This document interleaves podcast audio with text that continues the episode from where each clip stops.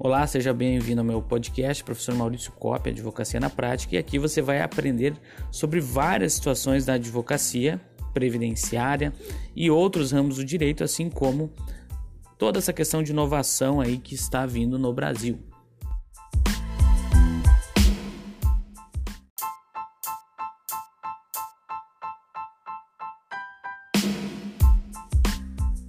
Olá pessoal, professor Maurício Copia, Advocacia na Prática, e hoje a gente vai falar sobre o nosso primeiro episódio e vamos abordar o tema de direito previdenciário uma tese específica chamada Revisão da Vida Toda.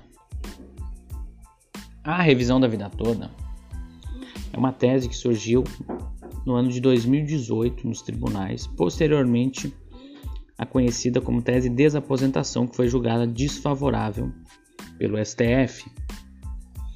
Mas afinal, o que, que é essa tese e o que, que ela vai contribuir para você, advogado, e como que você vai aplicar essa tese quando tiver que atender o seu cliente no seu escritório de advocacia. Via de regra, o cálculo do benefício anterior à reforma da Previdência se aplicava aos 80% dos maiores salários, excluía-se os 20% dos menores salários e o período básico de cálculo começava a partir de julho de 94, quando começou o Plano Real, até um mês antes da data de entrada do requerimento, conhecida como DER.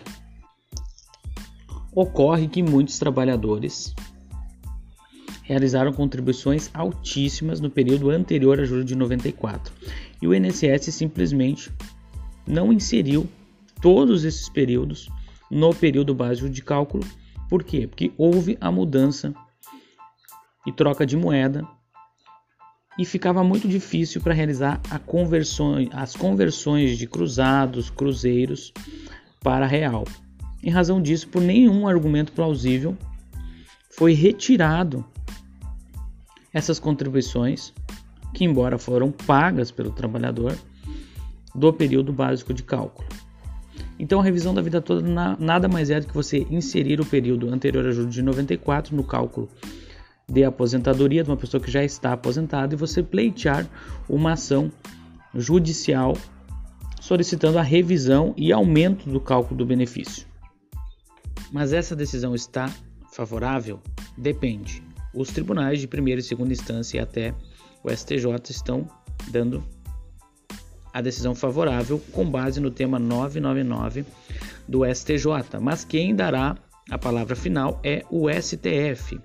E sabemos que o STF, quando vai analisar temas de direito previdenciário, acaba tendo alguns problemas e a maioria dos julgamentos são baseados no equilíbrio econômico e financeiro e atuarial do sistema. Então, tome muito cuidado com essa tese Qualquer ação da revisão da vida toda que você pleitear, é interessante que você cobre um valor de honorários para ajuizar esta ação e provavelmente irá ficar sobrestada em razão desse tema. Vamos aguardar os próximos capítulos.